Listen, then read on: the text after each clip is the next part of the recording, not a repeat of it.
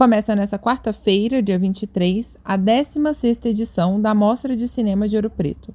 Neste ano, a mostra discute o impacto dos anos 90 no audiovisual brasileiro.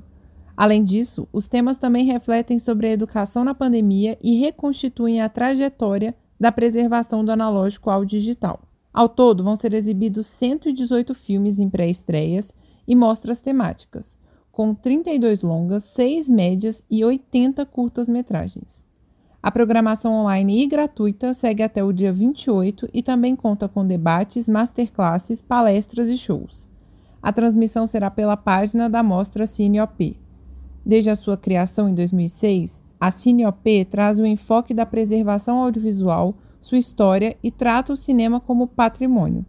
De Belo Horizonte, da Rádio Brasil de Fato, Bruna Bentes.